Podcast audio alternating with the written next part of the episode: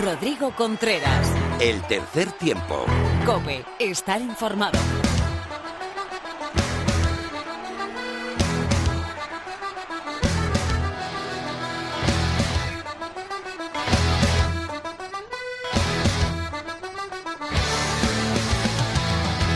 Hola, ¿qué tal? Bienvenido a la entrega 199 de tu programa de rugby en la radio. Estás en el tercer tiempo de la cadena Cope.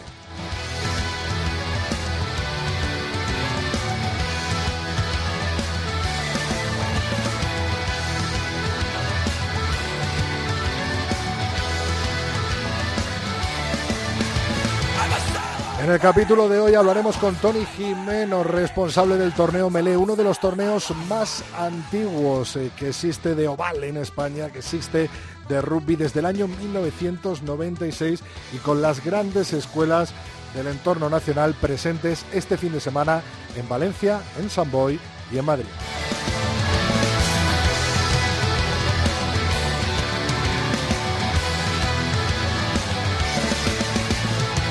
Analizamos toda la actualidad nacional e internacional del melón. Lorena López hará lo mismo con el rugby femenino. En la tertulia estarán Miguel Ángel Torres Teto y David eh, García de Misiones Deportivas. Luis Fuentes nos traerá una nueva leyenda del oval, el inglés Rob Andrew. Y Mar Álvarez nos hablará de la hidratación. Estamos en tres tiempo cope con número en nuestra cuenta de Twitter, el tercer tiempo arroba cope.es es nuestro mail y en Facebook nos puedes encontrar como el tercer tiempo. Javi Rodríguez a los mandos de la nave oval de la cadena cope. Empezamos cuando quieras.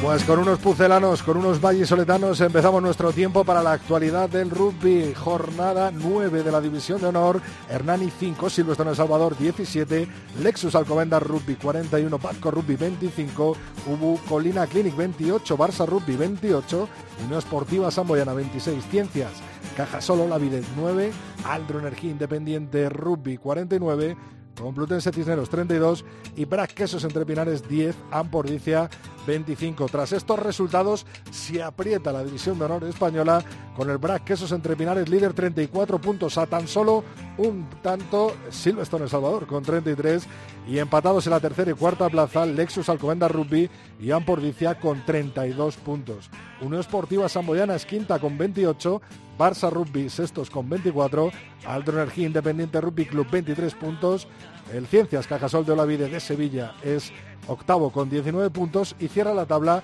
el Batco Rugby con 11, Complutense Cisneros y Ubu Colina Clinic con 9 y Hernani con 3. Nuestros vecinos en el top 14, primera división del rugby francés, Lou Rugby encabeza la tabla tras 10 jornadas disputadas, 35 puntos. 34 tiene Unión Bordeaux Begles. Cierra la tabla eh, los chicos de la Gen con 16 puntos y el Stade francés con 10 puntos. En la Pro de 2, Johnny Rugby es el líder con 12 jornadas disputadas y 42 puntos. El Grenoble es segundo con 39 puntos. Cierran la Pro de 2 el Rouen Normandy con 14 puntos y el Valer Romance con 11. En las Islas Británicas, Northampton Saints es líder con 19 puntos en 5 jornadas disputadas, seguido de los Bristol Bears eh, con 17 puntos. Cierra la tabla Leicester Tigers con 4 puntos y Saracens con menos 18.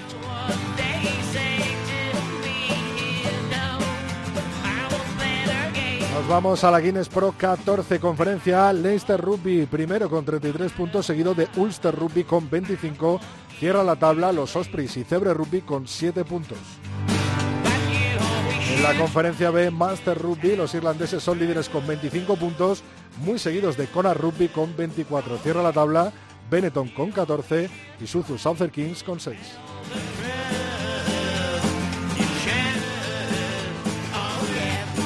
Por último, la Champions y Challenge Cup en la máxima categoría del rugby europeo, Leicester Rugby en el grupo 1 lidera la tabla junto a Northampton Saints con 9 puntos. En el grupo 2, Exeter Chiefs 10 puntos, seguido de Saints Arcs con 5. Grupo 3, Ulster Rugby con 8 puntos lidera la tabla, seguido de los franceses de Clermont con 6 puntos. Grupo 4, Racing 92 empata puntos con los irlandeses de Master Rugby a 7 tantos. Y en el grupo 5 lidera la tabla el Toulouse con 9 y el Montpellier es segundo con 5.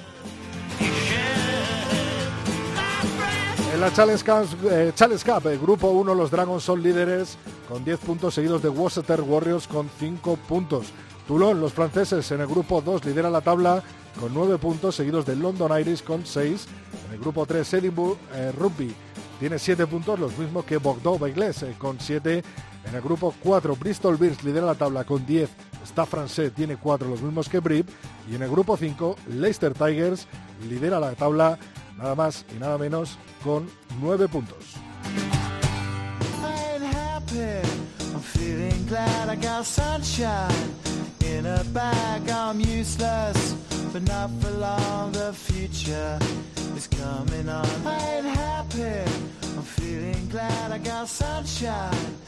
In a bag, I'm useless, but not for long. The future is coming on. It's coming on, it's coming on, it's coming on. Bueno, pues una semana más tenemos con nosotros a Lorena López. Muy buenas, Lorena. Muy buenas, Rodri. Movimientos en la Liga Iberdrola. Esta vez las majariegas son las que han metido mano a las líderes, a las cocos de Sevilla, ¿no?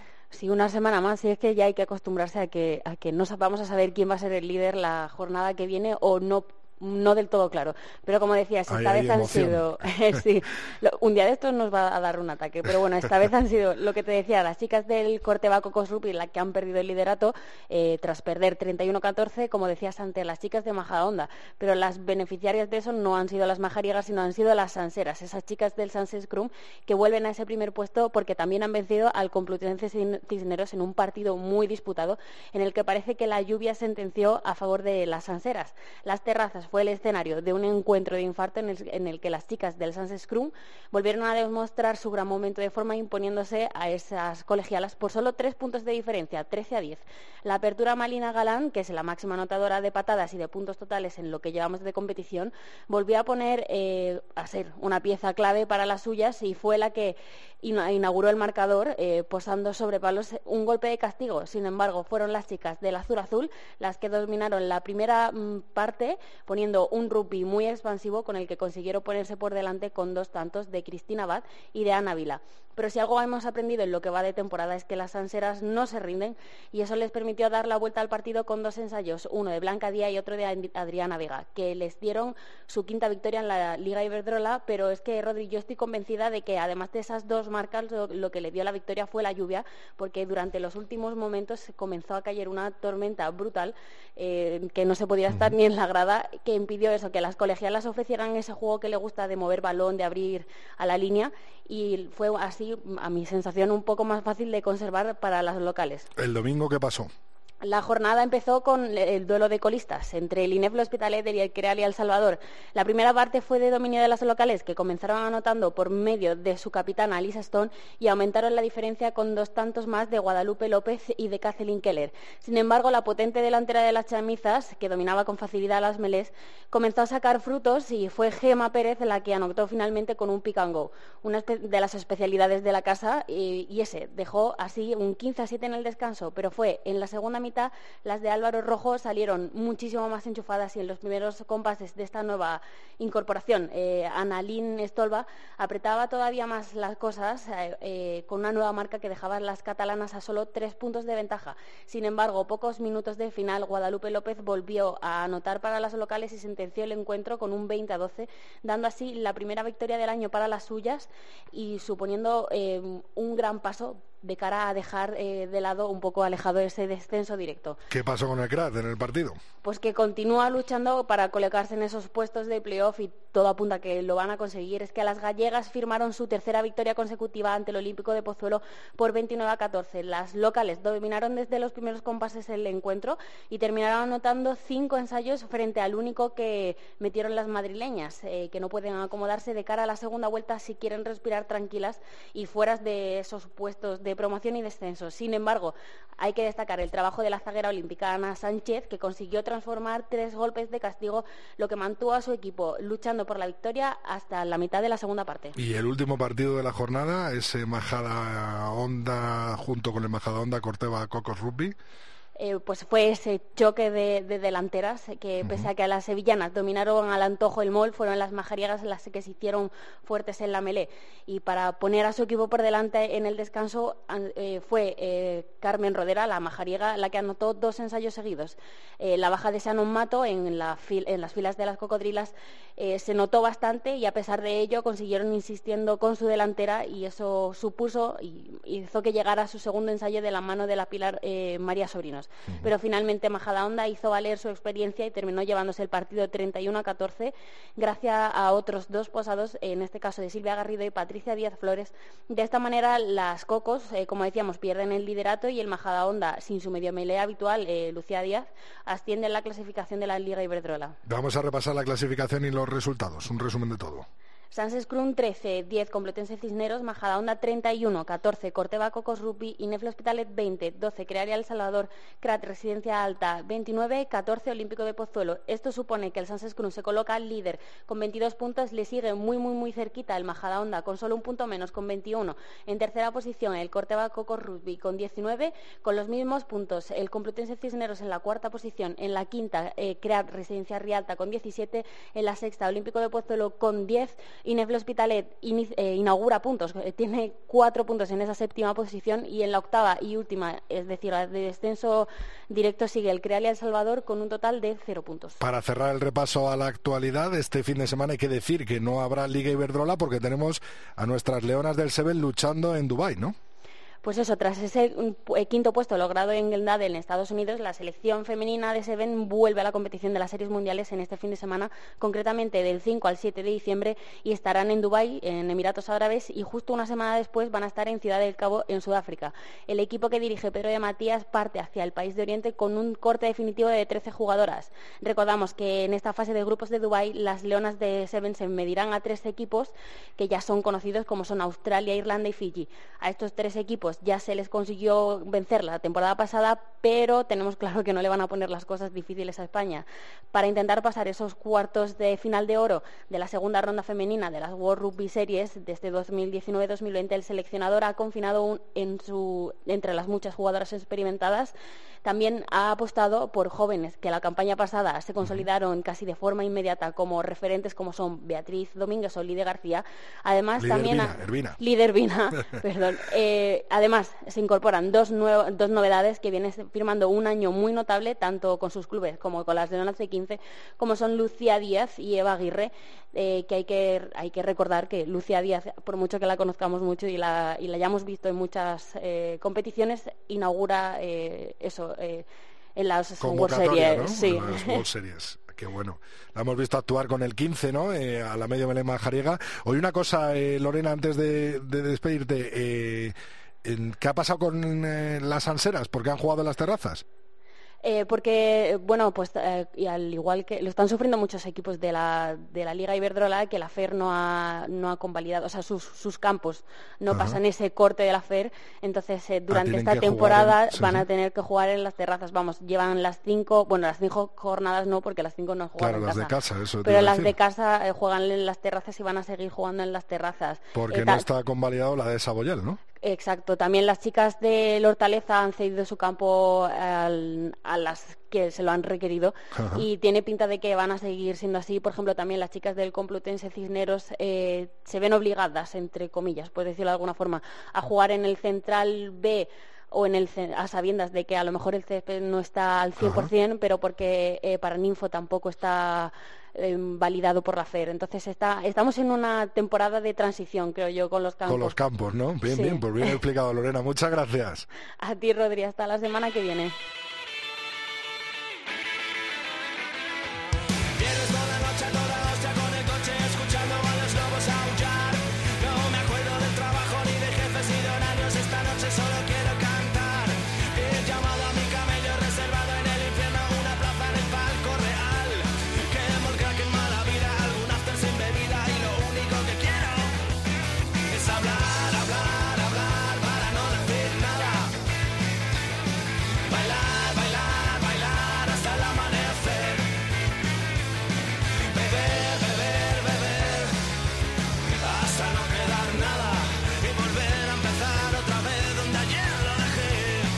Bueno, pues con un grupo de la terreta, con los valencianos con aires del Mediterráneo, recibo a uno de los grandes responsables de uno de los torneos más antiguos de rugby que hay en España desde 1996 existe el torneo Melé de categorías inferiores. Sí, son, si no me fallan las cuentas, 23 años de torneo Melé que se celebrará este mismo fin de semana con tres sedes eh, diferentes. Como decía, uno de sus grandes responsables es el director deportivo del CAO Valencia. Hola, Tony Jimeno, ¿qué tal? Bienvenido al tercer tiempo.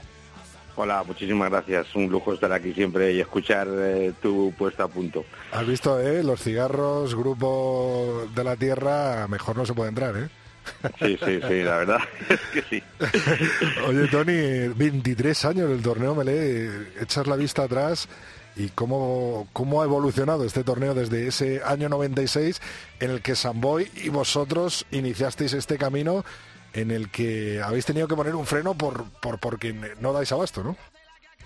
Sí, yo creo que este este torneo es, es fiel reflejo de, del adagio este de que si buscas una cosa empieza por dar un paso y creo que Samboy y yo, eh, porque fue eh, Josep Valls el responsable de técnico en aquellos momentos de la directiva de Samboy, y yo los que nos juntamos en, en Barcelona para definir una forma de buscar un punto más de competición a, a, todos nuestros equipos, los que ideamos o inventamos, se nos ocurrió el, el tema del torneo. El torneo era eh, muy interesante. ¿no? La idea es juntar siempre dos escuelas que participan con todas las categorías. Eh, eso que ahora es relativamente sencillo, en aquellos tiempos no era tan fácil y, empezó así poco a poco con Samboy y nosotros. Eh, y luego, pues, entre por gente que amaba el rugby y amistades personales, eh, Paco Usero desde el liceo, Víctor Aceves desde El Salvador, eh, Miki desde el CRC, Miguelón desde el BRAC, eh, Pablo Munilla desde Marbella, Caso de San Cugat, eh, eh, Manolo Mazo o Alberto desde, desde Ciencias, pues poco a poco nos, nos fuimos añadiendo y hicimos lo que lo que es hoy el torneo Melé, que es probablemente el, torneo más interesante para, para, vivir el rugby en España. Para hacer un repaso de lo que nos, lo que nos acabas de contar, Tony Cao Valencia y Samboy, Unión Esportiva Samboyana, eh, socios fundadores, socios que entran unos años después, a partir ya del siglo XXI, Liceo Francés y Salvador, Invitados permanentes, CRC de Pozuelo y BRAC, e invitados eh, San Cugat, Ciencias de Sevilla y Marbella. Parte, porque falta todavía alguna de las mejores canteras de toda España, se van a dar cita este fin de semana y además eh, con muchos, muchos, muchos eh, jugadores y jugadoras, ya que cada equipo, cada club tiene que aportar un equipo femenino, uno sub-18 y luego uno de rendimiento y uno de promoción en las categorías de sub-16, 14, sub-10, eh, sub-12 y sub-8, si no me equivoco, ¿no? Sí, sí, sí. Ese, ese es el formato que siempre, lo que hemos buscado siempre, más allá de, de ganar o perder, es, es la competencia, porque pensamos que es la forma en que el jugador se desarrolla, buscar siempre eh, tus competidores directos, ¿no? Y, competir cada uno a, su nivel. Eh, hay jugadores que están en un momento para competir en rendimiento, otros están para competir en promoción y la idea es siempre que estén en un entorno de máxima competencia. Eh, Tony, eh, ¿cuántos chicos y chicas se van a dar cita entre las tres sedes este fin de semana?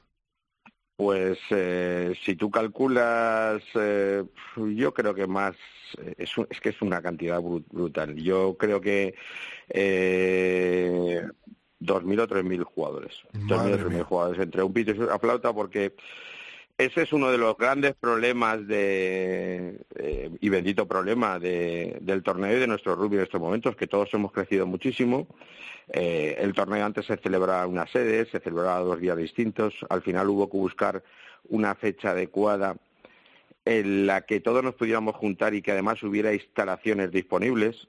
Eh, este puente, muchísimos, muchísimas competiciones territoriales frenan y eso nos, nos lo permite pero para que te hagas una idea, en Valencia, eh, que se juega el 14 y el 16, eh, nosotros, además del río, hemos alquilado cuatro carreras con dos campos y el campo de béisbol. Necesitamos cuatro campos porque si no es imposible. En Madrid están en Orcasitas, que el liceo ha alquilado la instalación y ha tenido que alquilar unos campos anexos de fútbol 8 para poder hacerlo eh, Samboy, el de sub-18 y chicas, sí, eh, es un poco más sencillo porque solo hay una, una competición, pero también participa la selección española sub-18 con lo cual el nivel es, eh, es muy grande. De cara al torneo ya habéis anunciado que también queréis contar con la selección femenina sub-18, ¿no? Del año que viene, digo. Sí, probablemente es el es el, el debe del torneo, ¿no? El, queremos desarrollar al máximo el, el, torneo femenino. Eh, es verdad que está un, paso atrás, fundamentalmente porque ha empezado mucho más tarde y también porque la mayoría de las chicas compiten en el torneo hasta sub-16. Pero eh, de cara al año que viene hemos estado hablando con Junque a ver si al igual que participa la selección española sub-18 como Academia Nacional, porque así aprovecha una de sus concentraciones, pues hacer lo mismo con un España sub-18 o un España Emerging, porque nuestra idea es potenciar el rugby en todas sus eh, en todas sus exponencias, ¿no? Tony, muévete un poco, porfa, porque se te está entrecortando un poco. Eh, nos has dicho que en Samboy va a albergar eh, la competición de, equipos femeninos y la de sub-18. En Valencia y Madrid, ¿cómo se va a distribuir la competición este fin de semana? En Valencia tenemos el 14 y el 16 y en Madrid, en Orcasitas, está el sub-12, 10, 8 y un sub-6 que es libre, sí. El torneo gira en las cuatro sedes como las agujas del reloj. Y este año descansa Valladolid, el año que viene gira hacia Valladolid el sub-12 y así sucesivamente. Eh, Tony, eh, me consta que hay más equipos interesados en participar en este torneo Melé que habéis tenido que poner un freno. ¿Cómo se puede expandir al fin y al cabo este torneo tan eh, con tanta solera, no tan añejo y sobre todo cómo se puede incluso incluir a más equipos e integrar a más equipos de con canteras muy fuertes en España?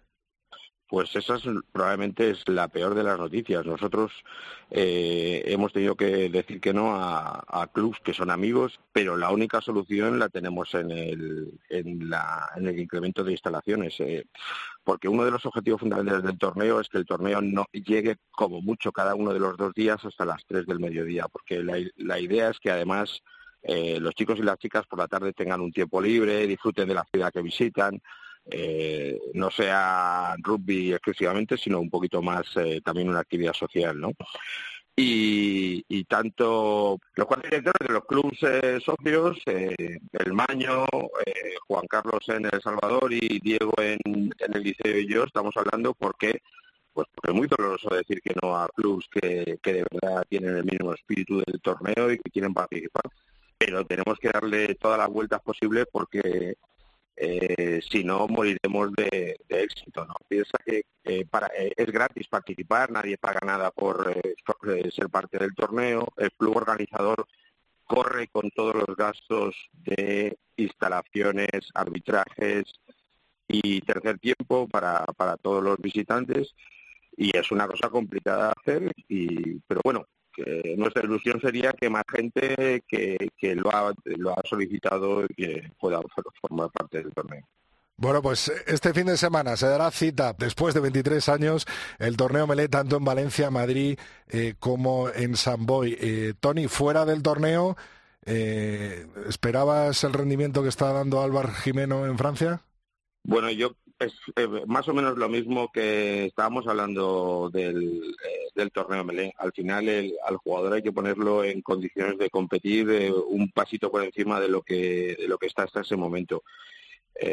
Alba va a cumplir 22 años el día 15. Mm, poco a poco se ha ido integrando, en el equipo está muy bien aceptado, tiene ahí la referencia de Marco Pinto y de Tommy Munilla y luego de su primo Alex, esa cosa es y desde el primer momento creo que él se ha integrado y ha sido uno más. Eso es lo importante para él que el equipo funcione. Ahora pues van de una, una marcha un poco regular e irregular para ellos porque llevan seis victorias y seis derrotas y, esta es una competición eh, muy exigente en la que el público exige muchísimo. Eh, Tony, eh, ¿le ves muchos años a Álvaro jugando en Francia? Yo creo que Álvaro lo que tiene que hacer es crecer y tomar sus propias decisiones. Él está viendo el entorno en el que está, que era lo más, eh, lo más complicado, cambiar de entornos, eh, desde un entorno relativamente favorable a, uno más complicado. Y, espero lo primero que tenga suerte con, con, eh, con su cuerpo, que aguante toda esta situación y que poco a poco vaya integrándose en el ritmo de competición que es lo que lo que cuenta. Luego sabes que él ya es muy mayorcito y toma decisiones propias. Eh, Tony, una última. Decías que Alex Jimeno, primo de, de Álvarez, eh, sería un buen refuerzo para la división de honor. Eh, ¿Crees eh, que va a jugar en esta división de honor española pronto? Pues no lo sé, porque él tiene, él sí que sé que tiene intención de seguir en Francia, lleva ahí cuatro años y personalmente yo creo que él debería de, de, jugar un año en, eh, en España, entre otras cosas, para, para ver otro, otro formato de competición, ¿no? Pero bueno, ya sabes como eh, que los jugadores son como los eh, las sopas, ¿no? que al final tú le metes todos los ingredientes y el tiempo de cocción solo lo sabe tu madre. Pues eh, esto es así, cada jugador tiene su periodo de cocción y yo he, visto que Alex ha progresado muchísimo, lo veo muy grande, está físicamente está muy grandote y es, y es un jugador importante en el SPUA y de hecho algunas veces entrena con el equipo profesional. Así que, bueno, veamos cómo, cómo evoluciona, pero yo personalmente creo que él debería de tener eh, un, cambio de, de, aires ya, pero lo mismo que me preguntaba por Álvaro, te digo por Alex. Ellos tomarán sus decisiones porque pues porque eh, viven en, un ambiente muy distinto al que hemos vivido nosotros hace unos años, ¿no? Y bueno, tienen la suerte de que se pueden desplazar y que pueden jugar fuera y que vivir esa experiencia es muy importante. Bueno, pues Tony Jimeno, muchísimas gracias. Enhorabuena por ese torneo Melé. Esperamos eh, pronto que encontréis ese secreto para poder ampliarlo y ver incluso a más canteras y que haya más chavales y chavalas eh, jugando en próximas ediciones ese torneo Melé. Este fin de semana Madrid, Valencia y San Boy. Y nada, y toda la suerte del mundo. Nos vemos en los campos seguro. Muchas gracias, Tony. Muchísimas gracias a vosotros.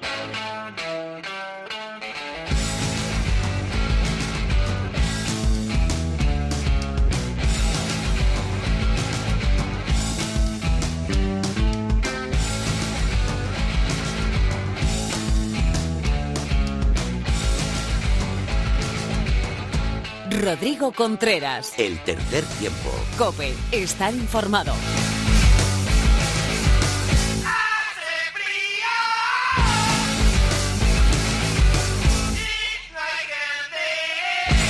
Aunque esto lo cantan unos canarios, estoy convencido que en Valladolid sí hace frío. Hola David García, Emisiones Deportivas, muy buenas. ¿Qué tal? Saludos, chavales. Buenas tardes, Rodrigo. Pues hoy yo creo que es el primer día que hace frío, frío. Ay, creía que ibas a decir, este hoy he salido en bañadora. Este aire, no, no, eso se lo dejo para mis vecinos de Burgos, que son los que se dejan abierta la puerta y entra todo el aire para Valladolid. Eh, frío sano, del que yo digo, de este que te gusta incluso salir a dar un paseo, montar en bici o, o dar una vuelta con, con la moto a lomos de mi tormenta, por ejemplo.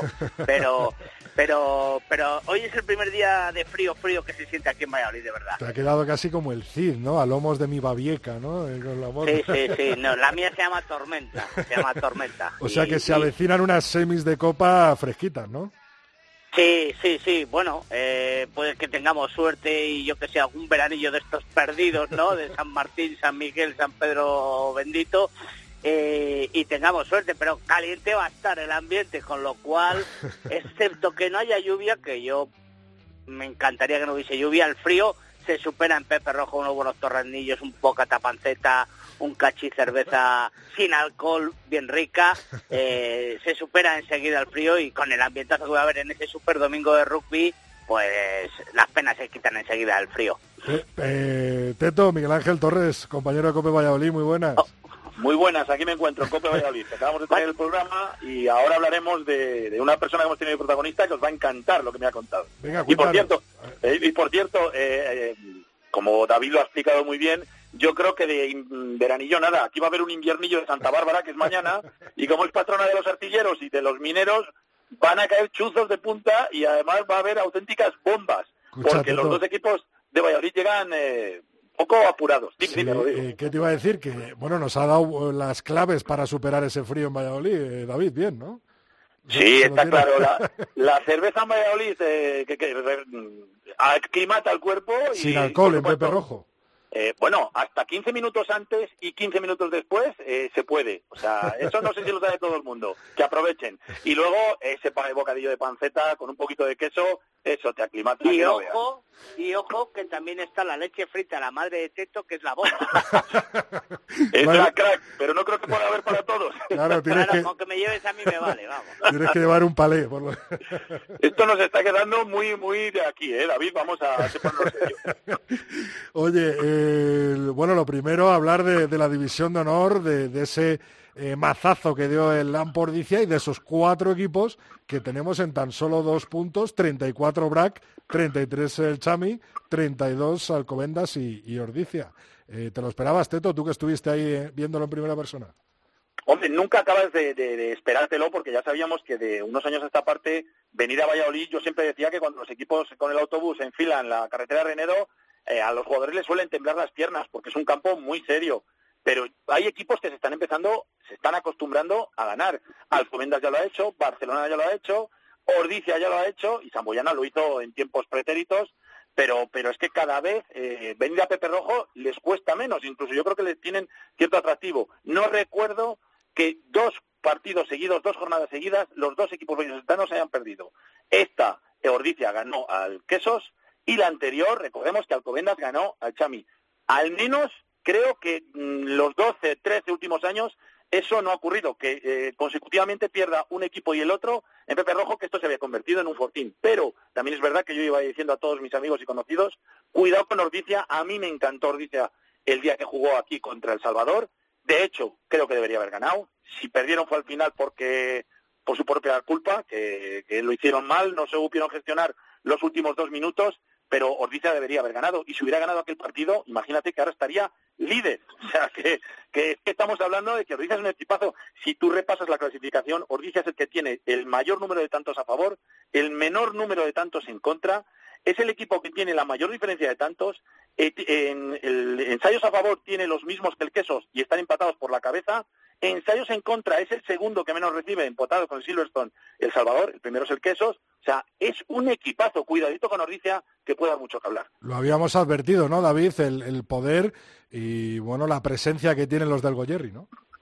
Sí, sí, sí, ya lo veníamos eh, viendo en, la temporada pasada, incluso la anterior, ya cuando se hicieron Marotia y Garmendia con, con el equipo, esa dupla de, entrenadores, eh, hubo un cambio radical en, en el planteamiento del conjunto Goyetarra, ¿no? Eh, es cierto que la temporada pasada, pues, eh, eh, vimos miembros de un equipazo y yo creo que este año con, con las renovaciones y los pocos fichajes que han hecho, pues están solventando la temporada de una manera más que solvente.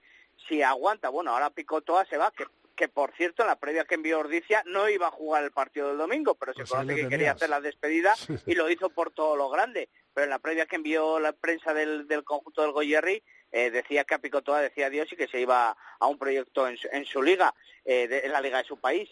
Eh, pero bueno, es una baja importante para para el conjunto vasco, pero yo creo que podrán que podrán suplir fácilmente porque porque es un equipo que lleva trabajando pues tiempo, como decimos, con ese, con entrenadores y además en una base unida, un, un eje central del equipo bastante sólido y, va a estar arriba y, va a dar pues muchas tardes o muchas mañanas dependiendo de, gloria en, los campos de, rugby españoles. Eh, no tengo yo tan claro a lo mejor porque Apicotó ha sido uno de los grandes fichajes, uno de los grandes refuerzos y yo creo que va a ser más difícil de, lo de, lo que se puede prever, ¿no? Eh, el poder sustituir a este Pilier, que es verdad que todos los equipos en las nueve jornadas eh, que ha jugado ha tocado las narices al rival. Para mí ha sido uno de los grandes aciertos de los Sordiciarras y vamos a ver cómo suplen eh, esa baja. El otro día hablaba con algunos de Ordiciarras de, la selección española.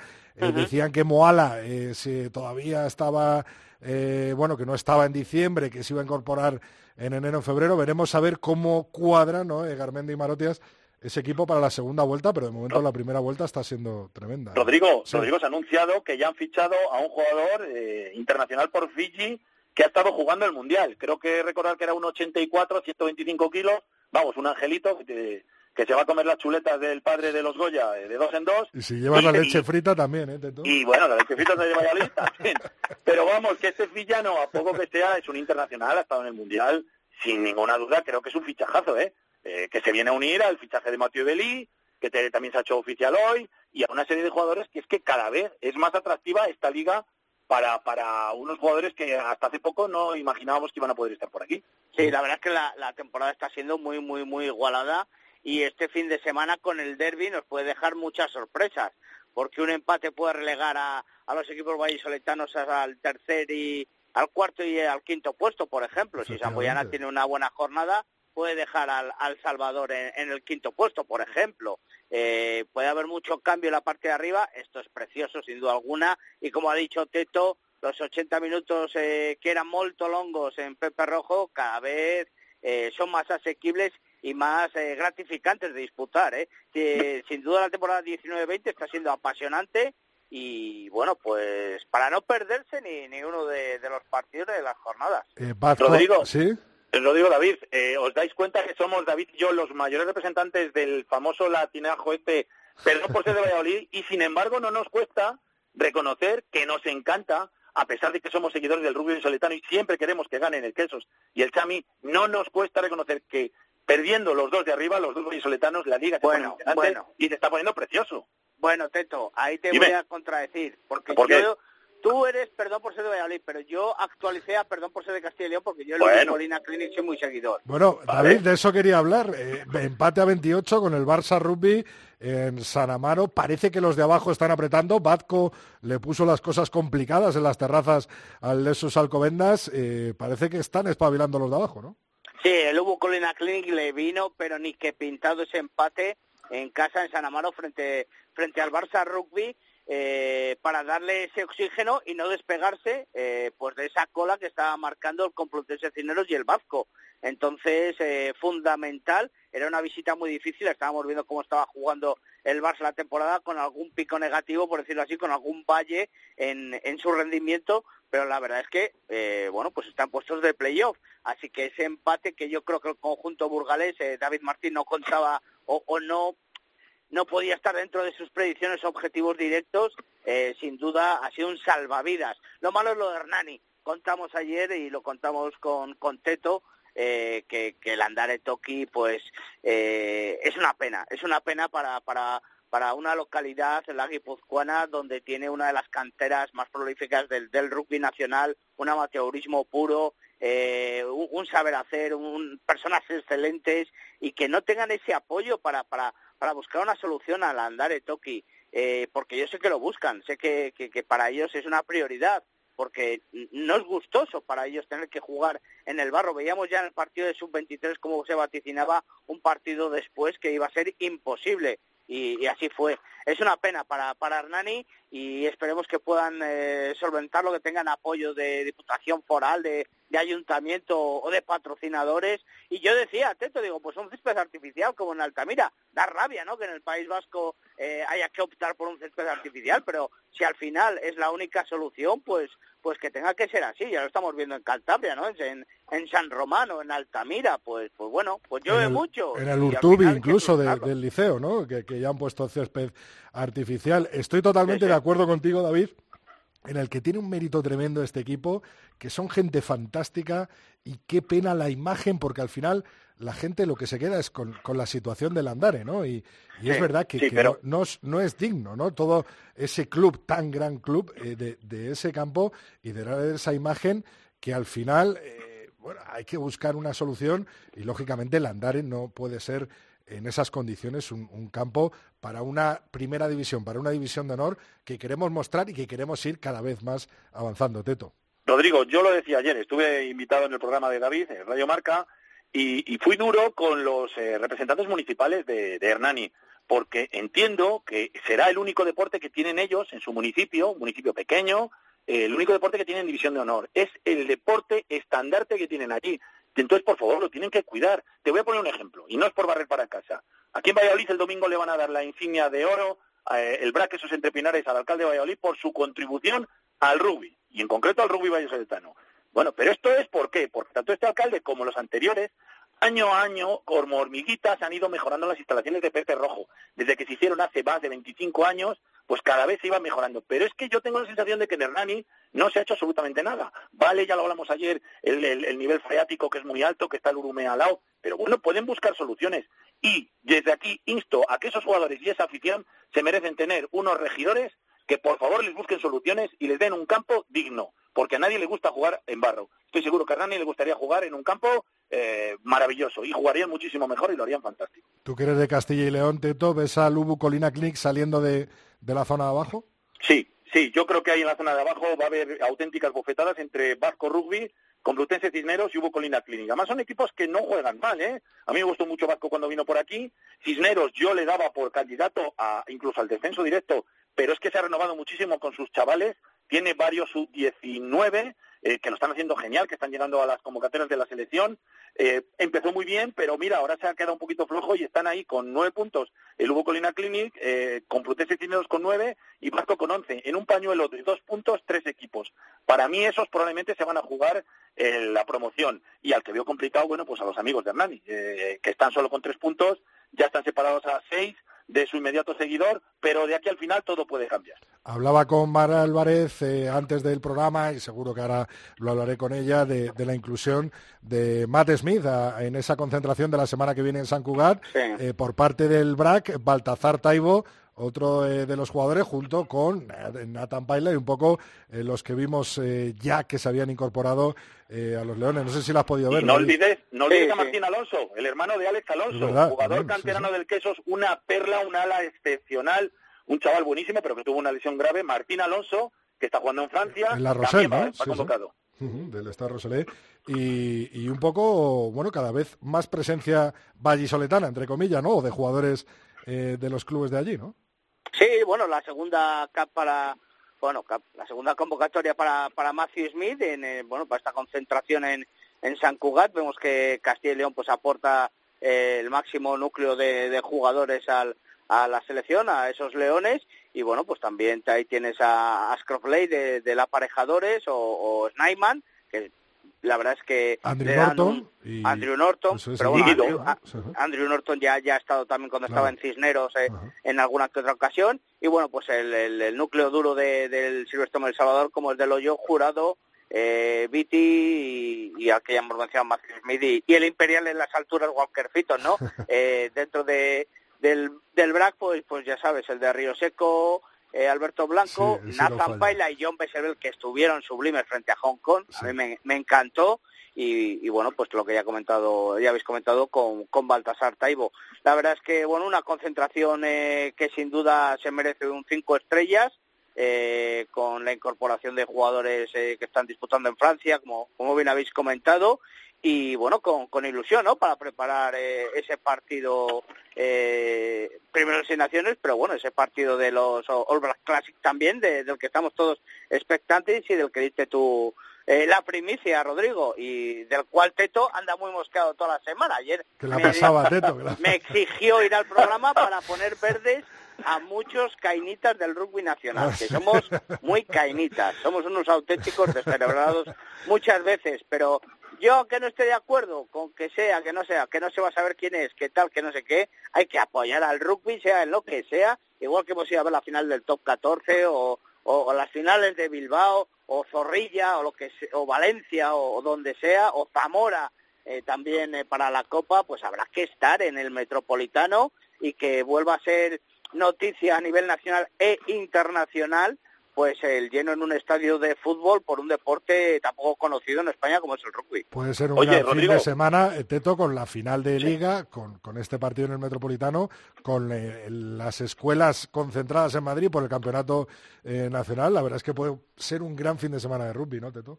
Absolutamente, yo ya tengo reservada mi habitación de hotel para mí y para toda mi familia a 800 metros del estadio. Daros prisa, que todavía están baratas y cuando se enteren que vamos los locos del rugby los van a subir, y mira, si ayer estaba muy cabreado y ayer largué el opinión en Radio Marca, eh, hoy estoy muy contento porque acabamos de entrevistar aquí en Cope Valladolid a Mireia Ruiz, una de las socias fundadoras de Kiwi House, el promotor del España Classics All Blacks, y me ha dado tan buenas noticias en tan poco tiempo que estoy como en una cuéntanos, Sí, claro, cuéntanos. pues mira, os digo, primero la presentación de mañana va a ser espectacular, va a haber un, un evento por la mañana en el, se va a hacer en el, en el Wanda Metropolitano, va a haber un evento por la mañana, va a haber otro evento por la tarde, Vamos, esto repetimos lo de la semana pasada. Eh, pues estoy, estoy que, que, me muerdo las uñas porque creo que no voy a poder ir, pero hay que pensárselo. Eh, Rocococo, ya lo sabíamos, Chris Mason, y además también va a venir el fundador, va a venir desde Nueva Zelanda, el fundador de los Classics All Blacks. Por supuesto, Mireya nos ha dicho que esto de unos Trotes nada más de nuestra imaginación, va a ser un auténtico partido. Cuenta que la filosofía de los Classics All Blacks es amoldar la convocatoria de los jugadores a los rivales, es decir, no es lo mismo enfrentarte con la selección española que enfrentarse con la selección nacional francesa o selección de... Habrá una selección acorde, pero que todos los jugadores tienen por contrato que van a ser menores de 40 años, todos están en activo, la mayoría en Inglaterra, en Francia, en Japón, y yo, antes de hablar con ella, estaba aquí bromeando con, con Juan Carlos Amón, con el jefe, y le hice un 15 titular de lo que le nombré eh, cuatro o cinco jugadores, dije, mira, Juan Carlos, es que es que te puede venir, os voy a decir los nombres que le he dado para que veáis lo que me ha contado Miguel ya. Dije, puede venir Wyatt Crockett, que está jugando y tiene 45 eh, de caps, Charlie Famuina, que está en Toulouse, tiene 33, Jerón Caino, que también está en Toulouse, tiene 67, te puede venir un Lion Mesan, que está en Toulon, con 43, o un Dan Carter, en Japón, 112, y un Manonu, con 103. ¿Sabéis lo que me ha dicho eh, eh Que estaba atenta hasta que la hemos metido en antena. Dice, Teto, de esos que has comentado, hay varios que van a estar en Madrid.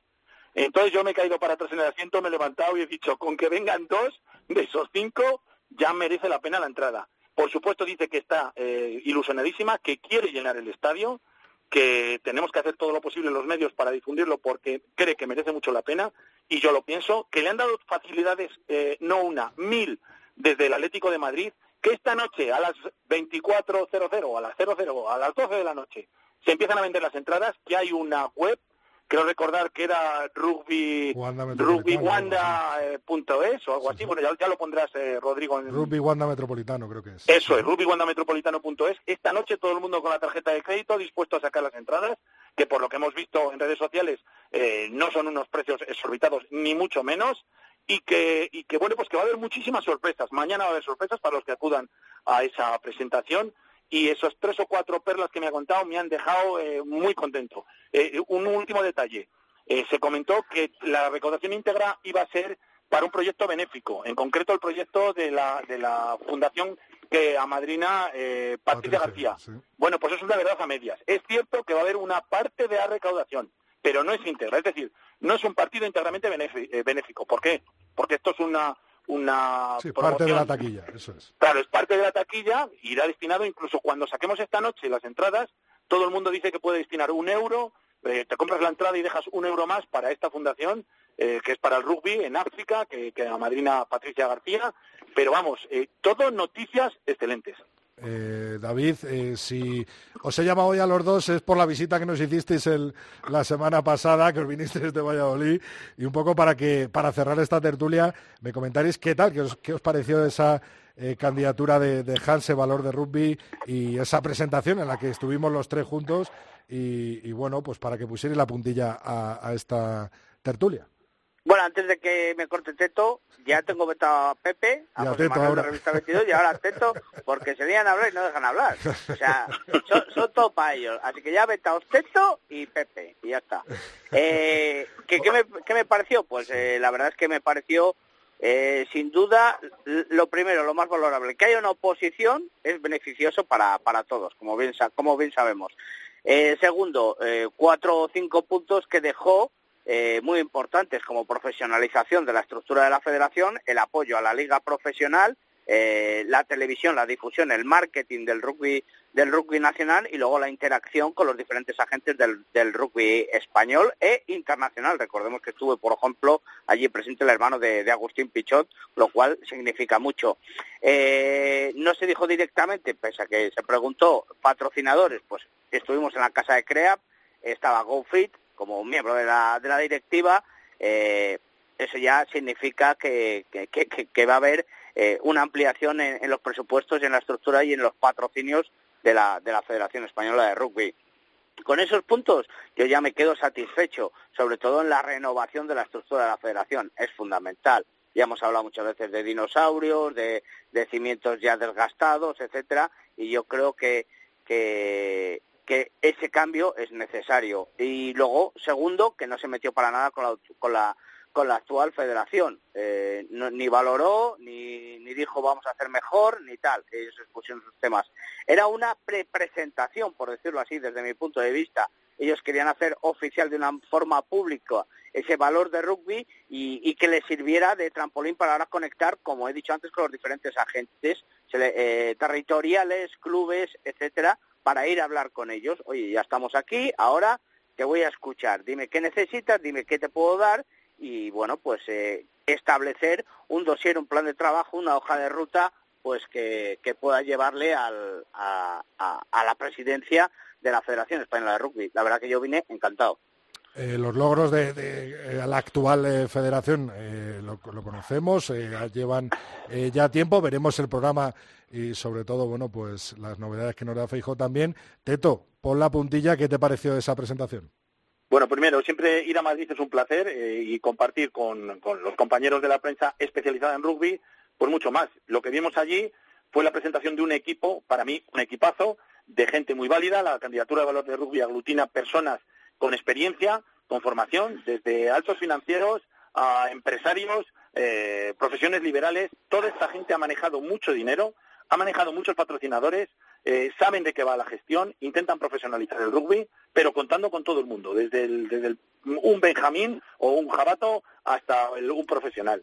Eh, lo que más me gustó también, eh, algo de lo que ha dicho David, en ningún momento se metieron con la federación actual, eso me pareció de caballeros, no dijeron nada malo de la federación, al revés, que había que agradecer los servicios prestados, que aquí no hay ni buenos ni malos, hay unos y otros. Dicen que ellos optan por una estructura diferente, eh, también dijeron que ellos no van a entrar como un elefante en una cacharrería, es decir, respecto al tema de seleccionadores actuales, dieron a, imaginarnos que no van a entrar cortando ni recortando, que las cosas deportivamente, si se han hecho bien, se van a continuar haciendo de la misma manera, que ya no es poco, y sobre todo que tienen mucha ilusión y que van a conseguir dinero, patrocinadores y intentar profesionalizar. Eh, como resumen, la frase que dijo Toño Garrote, el, uno de los vicepresidentes, el rugby español no confía en su potencial. Lo corroboro y lo firmo. Por último, y con esto cerramos, eh, Teto David, ¿os dejó un tanto frío el que no eh, pusieran encima de la mesa cosas concretas eh, como a lo mejor lo que tú preguntaste, Teto? Sí, bueno, yo fue la pregunta que les hice. También entendí la respuesta.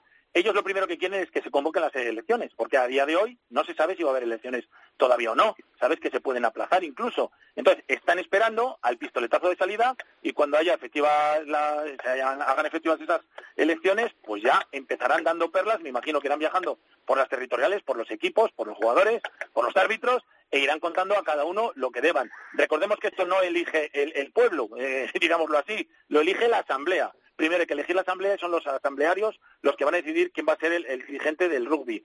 Eh, como dijo David, era una pre-presentación. La presentación con datos la harán, aunque también dejaron, dejaron traslucir que hay cosas que ellos se van a callar porque no pueden hacerlas efectivas porque sería hacer daño a determinada gente. Entonces, bueno, hay que dar tiempo al tiempo, pero sobre todo eh, desde hace una semana o dos a esta parte, la Federación se ha puesto las pilas y está trabajando más que nunca. Aunque solo sea por eso, bienvenida a esta candidatura de valor de rugby. David, ¿algo que añadir? La oposición, no, efectivamente, que ya solo que, haya una oposición ya es beneficioso.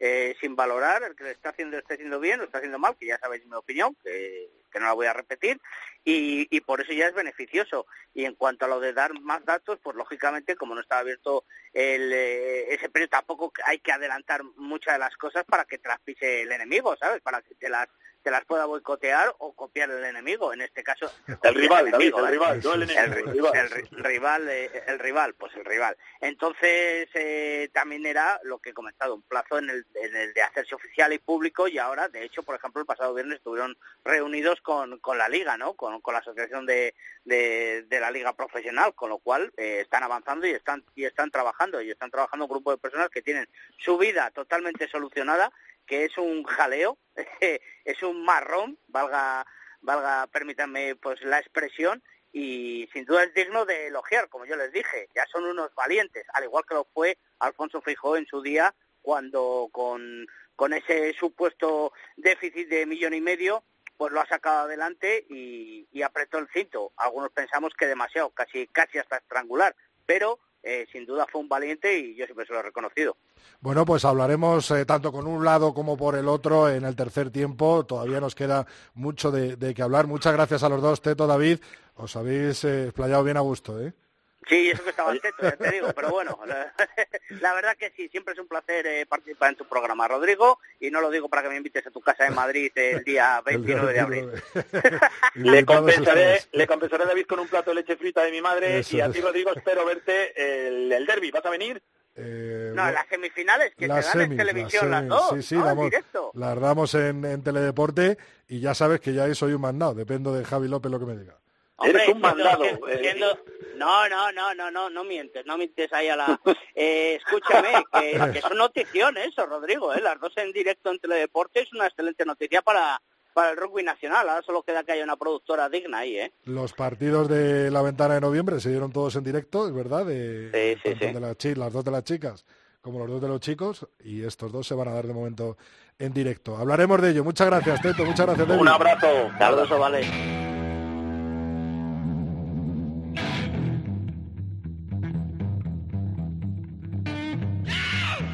Rodrigo Contreras. El tercer tiempo. Cope, estar informado.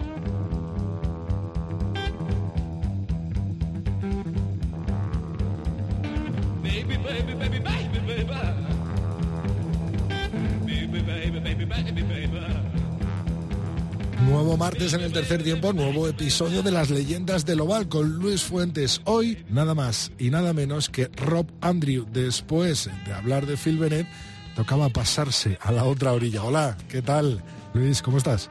¿Cómo estás, Rodri? ¿Todo bien? Pues fenomenal, deseando que me cuentes cositas de Rob Andrew. Pues sí, porque el otro día empezamos a hablar de, o hablamos un rato de Phil Bennett y empezamos a hablar un poco de la rivalidad que hay entre galeses e ingleses, lo que has comentado ahora mismo. Eh, ya dijimos que en, esa época, sobre todo, era el, el, partido más importante del año, el día más importante del año para muchos galeses era el partido contra Inglaterra, ¿no?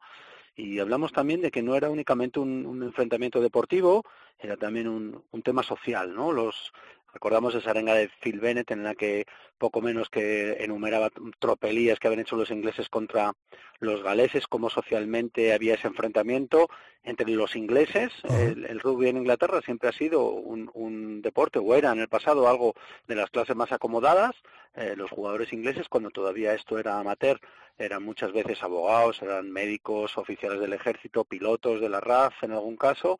Los galeses era un poco todo lo contrario. Había mucho carnicero, muchísimos mineros, por supuesto, eh, policías, soldados del ejército. Entonces era un enfrentamiento que no era únicamente un tema deportivo, sino era un tema social y eso era un poco a lo que llamaba Phil Bennett en esa araña.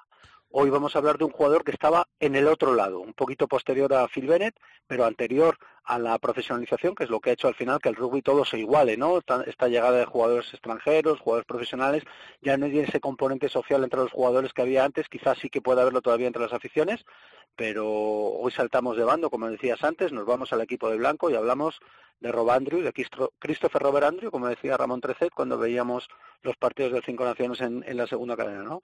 Eh, es un, jugador que simboliza bien ese, ese estilo inglés y ese extracto social del rugby inglés. Eh, de jugador de, alta cuna, ¿no? Como me ponías ahí.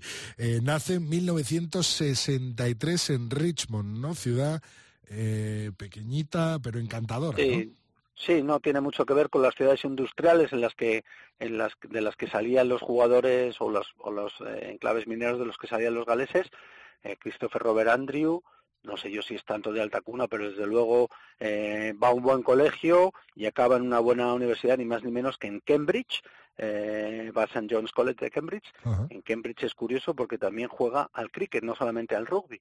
Eh, digamos que simboliza mucho, esos son dos deportes que simbolizan mucho ese inglés de, clase media alta, ¿no? Tan al, que los galeses tenían tanta manía. Bueno, Christopher Robert Andrew, por cierto, era un tipo encantador, ¿eh? nunca le vimos hacer nada feo en un campo como lo hemos visto algún otro, pero sí que es verdad que representaba un poco eh, ese, ese inglés de alta cuna, hasta con su nombre compuesto, con ese aspecto de, de chico, ¿no? De yerno perfecto, eh, eh, capitán del equipo de cricket, jugador del equipo de rugby en Cambridge, y más y menos, y una de las cosas importantes también en su carrera, uno de los que han participado en el Varsity Match, ¿no? que es el, el, Oxford Cambridge de rugby que se juega todos los años en Twickenham. Eso te iba a decir, en vez de en, el río, ¿no? en las orillas, en vez de las aguas del, del Támesis, pues en Twickenham, ¿no?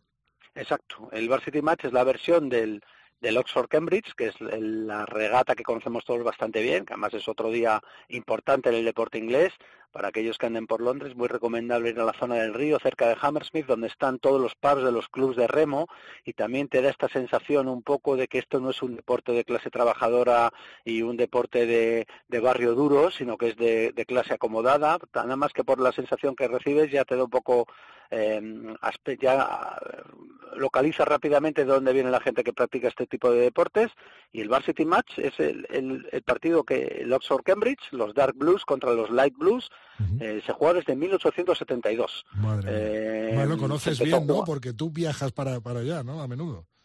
Sí, lo que yo no he estado en, en, un, bar, City Match, sí he tenido suerte, yo, que se sepa desde aquí que yo voy con Cambridge por motivos familiares, he tenido además la suerte de hablar con algún jugador que participó en un bar City Match representando a Cambridge, jugador que luego ha sido profesional y que jugó en su momento en Ulster, o sea, es decir, no estamos hablando de una liga eh, de, mm, universitaria como la que jugué yo, que éramos todos de un nivel bastante lamentable, esto estamos hablando de un nivelazo, gente que juega, que ha jugado en equipos profesionales o que va a jugar después también en equipos profesionales, que juegan en Twickenham ni más ni menos y que es una, un enfrentamiento que tiene más de 100 años. Bueno, pues en ese estuvo Christopher Robert Andrew defendiendo a los Light Blues de Cambridge, esa camiseta tan bonita celeste y blanco con un con un emblema rojo un, y creo que además debe ir bastante bien por lo que he leído. Eh, con Inglaterra pasando al lado del Rugby Union totalmente, 71 caps, eh, Rob Andrew, además 5 con los Lions, ¿no? Exactamente, 5 con los Lions. Y tres mundiales tres mundiales, 87, 91, 95, además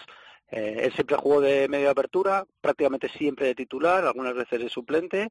Eh, hasta la llegada de Wilkinson, ni más ni menos, era el, el que ostentaba el récord de puntos con los, con los ingleses es verdad que él hizo en torno a 400 puntos, Wilkinson se fue más allá de, de 1000, eh, ganó tres Grand Slams. hablamos de una Inglaterra muy potente en los años que jugó él, que es entre a mediados de los 80 hasta mediados de los 90 era la época en la que capitán era Will Carling, al que también recordarás que se le que se le asoció con la familia real británica en un momento dado eh, y era el equipo de los hermanos Underwood que eran estos dos eh, jugadores, uno de ellos piloto de la RAF, otro también piloto, eh, de madre china, una, una mujer muy simpática que enfocaban siempre en las gradas porque vivía con muchísima pasión cuando jugaban sus hijos, Jeremy Gascott, otro jugador de, era una línea increíble la que tenía Inglaterra, que sin embargo basaba todo su juego en el poderío de su delantera, Rob Andrew era la apertura, se le acusaba mucho de pegar muchas patadas y de favorecer un juego de mucho choque, de buscar menos el juego a la mano vistoso que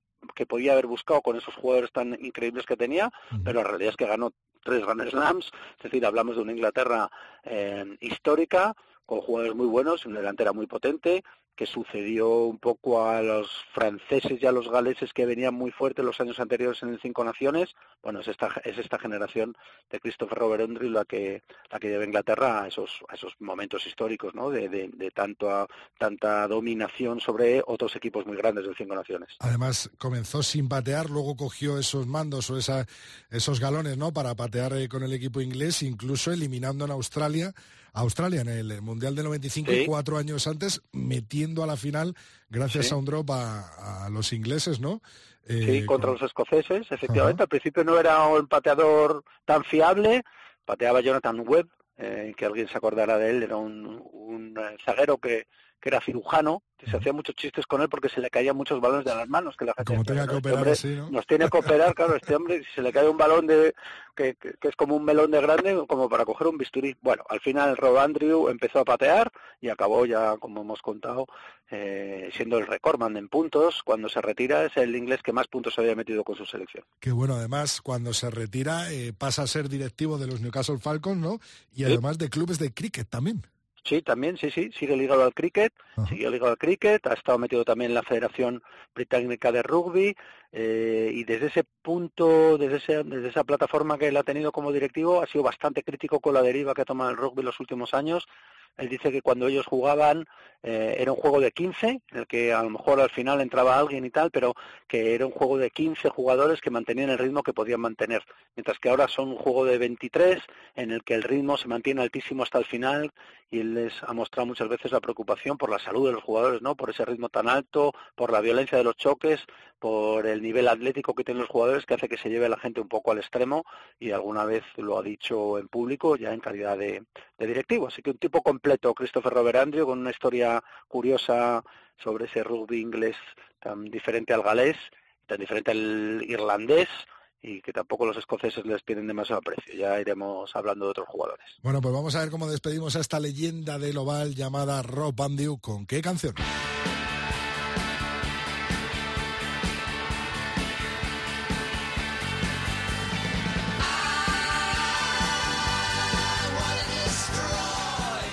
Lulo, ¿qué nos traes hoy? ¿Qué canciones para despedir a este gran señor inglés?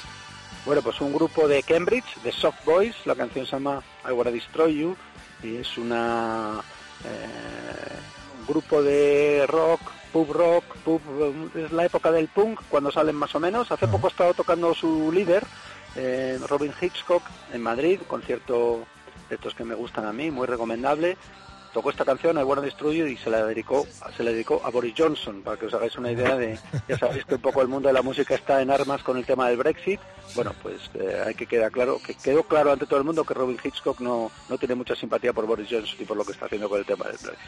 Seguro que Rob Andrew habrá disfrutado de esta canción en algún pub por Cambridge. Muchas gracias, Lulo. A vosotros.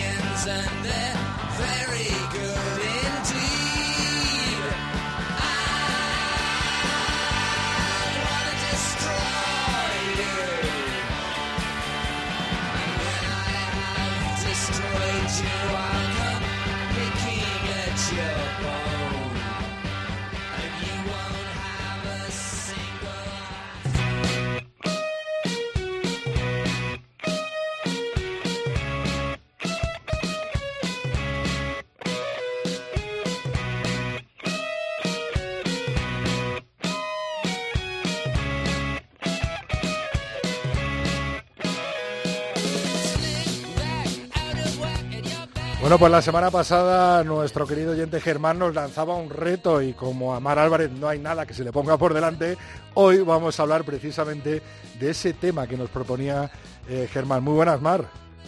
Hola, ¿qué tal, Rodrigo? La verdad es que están muy interesados nuestros oyentes en los temas que vamos analizando martes tras martes. Y la semana pasada nos hablaban del agua, nos hablaban de la hidratación y hoy precisamente vamos a hablar de ello, ¿no? Sí, pues nada, el agua como fluido básico así para la, hidratación en, los humanos y sobre todo en el deporte, pues es como está presente en casi todas las reacciones, reacciones metabólicas, entonces por eso es súper importante. Y, y esto se ha comprobado sobre todo con estos deportes que tienen una restricción de peso y, y los deportistas para mm, llegar a marcar el peso, pues eh, deportes de lucha, judo, karate y algunos como el remo, que también tienen categorías por peso, pues a veces los deportistas para llegar a la competición con el peso de, de, la categoría en la que quieren competir, pues hacen locuras como dejar de beber agua. Entonces lo que se ha comprobado es que el rendimiento, incluso después de beber dos o tres días después, pues sigue bajando, o sea, es más bajo que antes de, empezar esta deshidratación, ¿no? Porque, bueno, pues los efectos de la deshidratación afectan muchísimo, incluso cuando ya es un 1%, afectan muchísimo al rendimiento. Es como, bueno, pues malestar, eh, se empeoran los movimientos, aumenta el cansancio, aumenta el ritmo cardíaco, hay dolor de cabeza. Un poco es como cuando se calienta el motor del coche, ¿no? Que necesita necesita agua, ¿no? Que en realidad esa es el, la respuesta del sudor, ¿no? El sudor es como una respuesta a que nos sube la temperatura por, por esa deshidratación. Sí, por esa deshidratación y por lo que conlleva el deporte. Entonces, bueno, por eso hay que tener en cuenta que es muy, muy, muy importante. Y, y nada, entonces, bueno, depende un poco de, del peso del jugador, cómo tenemos que reponerlo, pero, pero hay que tener en cuenta que hay que, hay que beber antes, durante y después del partido y en el rugby es un poco complicado el durante porque cuando hay mucha continuidad en el juego o, hay muy pocas paradas, pues no nos dejan meter agua. Por eso en situaciones extremas, como cuando hay mucha humedad o mucho calor, pues eh, nos dejan hacer paradas de 20 minutos, o sea, a los 20 minutos, eh, para, que, para que los jugadores puedan hacer un descanso y beber. Sí, lo hemos visto en, bastantes partidos, sobre todo cuando se acerca la, la época de más calor, ¿no? Cuando aprieta mm. más el calor, que cada cuarto de partido podemos poner, eh, hay que, hay que hacer, bueno, se hace una parada en el que dos equipos, los árbitros y todo el mundo se, se hidrata, ¿no? Sí, yo recuerdo que hace muchos años en una Nation Cup jugando con, en Rumanía, que había muchísima humedad, era junio, finales de junio, eh, las paradas las hacían cada diez minutos, porque Incluso retrasaron una hora el partido a ver si bajaba el calor, pero no bajaba y entonces decidieron hacer una parada cada diez minutos, que bueno, era un poco locura, pero era al final por la seguridad del jugador. Entonces, bueno, pues más o menos tenemos que beber antes, durante las cuatro horas antes, a hacer un poquito más de lo que beberíamos normalmente. Eh, durante el partido deberíamos beber entre 400 y 800 mililitros la hora, se suele decir, y después del partido como un litro y medio por kilo perdido. Que esto siempre me recuerda después del partido cuando estábamos en el CAU y los jugadores me enseñaban el hielo de las copas y me decían, esto es hidratación, es, ¿Quién sería? ¿Quién sería? No, conozco a ninguno. pues mira, sí, sí, nos hidratábamos bien, la verdad. bueno, subrayar sobre todo eso, el no hacer la locura de dejar de beber agua o no, eso es lo más importante, ¿no? Sí, sí, eso es lo más importante. De hecho, ahora hay una tendencia que también es como un término que se aplica al sueño, que se llama hydration banking, también se hace con el sueño, como sleep banking, como es, bueno, ya hemos hablado otros días del sueño, es como los deportistas prevén que por los nervios tal van a dejar de dormir, entonces la primera parte de la semana hacen como un poco más de sueño. Y con la hidratación pasa igual. Se prevé que van a competir a una temperatura más alta de lo normal, entonces la intentan mantenerse muy hidratados durante toda la semana, sin llegar a pasarnos porque podemos cambiar un poco la osmolaridad, y, pero bueno, también para eso podemos jugar con, con lo que aportamos a la bebida, porque eh, bueno, aunque el agua es la bebida principal eh, cuando estamos haciendo deporte, también eh, sabes que ponemos electrolitos que son sobre todo pues magnesio, sodio, potasio, para mantener esa osmolaridad y que no nos sigamos deshidratando. Y a veces también pues podemos añadir un poco de hidratos de carbono así como aporte energético pero pero bueno esto eh, vamos, que es muy fácil porque es como, como diluir cualquier bebida de las comerciales. Eh, bueno, pues queda clara la importancia, sobre todo, que tiene el agua en cualquier deporte, ¿no? Pero en este, pues por supuesto, a todos los que eh, nos escuchan eh, cada semana, advertirles que si juegan al rugby, pues que se hidraten bien y que sobre todo hagan sus parones y beban agua y estén bien hidratados antes, durante y después. Sí, no y luego eso, tener en cuenta las circunstancias especiales como mucha humedad, altura, mucha, mucho calor y también en mujeres, pues en cuando justo antes de la menstruación y durante la menstruación, que hay una pérdida más importante de líquidos, pues hay que compensarla con más agua también. Pues apuntado queda, Mar, muchas gracias.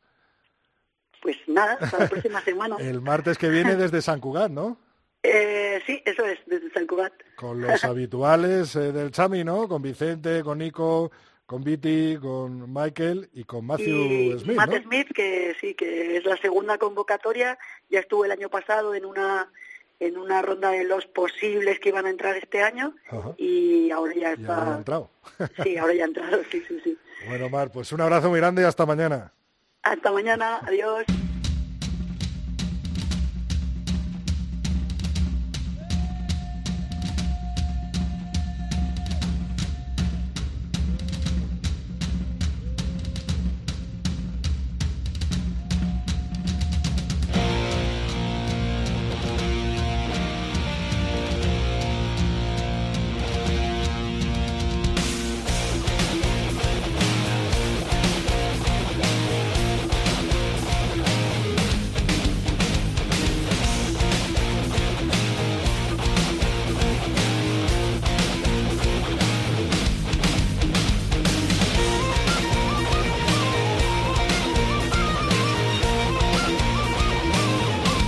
Vamos ir echando el cierre a este capítulo 199 del tercer tiempo. Antes te recuerdo que estamos en Twitter como Tres Tiempo Cope con número. Nuestra cuenta de Facebook es el tercer tiempo y el mail para que nos escribas lo que quieras es el tercer tiempo arroba cope.es.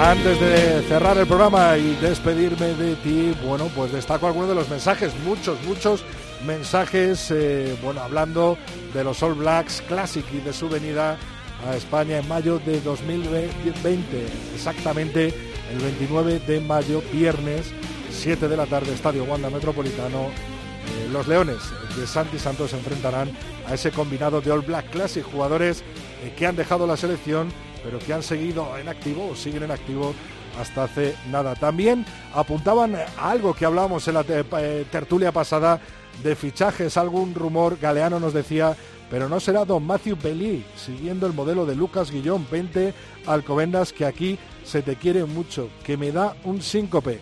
Pues espero que no te haya dado hoy, pero hoy mismo el equipo madrileño anunciaba la venida de Matthew Belly, por lo que lo celebramos en el tercer tiempo. Un gran jugador, una gran persona y sobre todo un gran león en la Liga Española.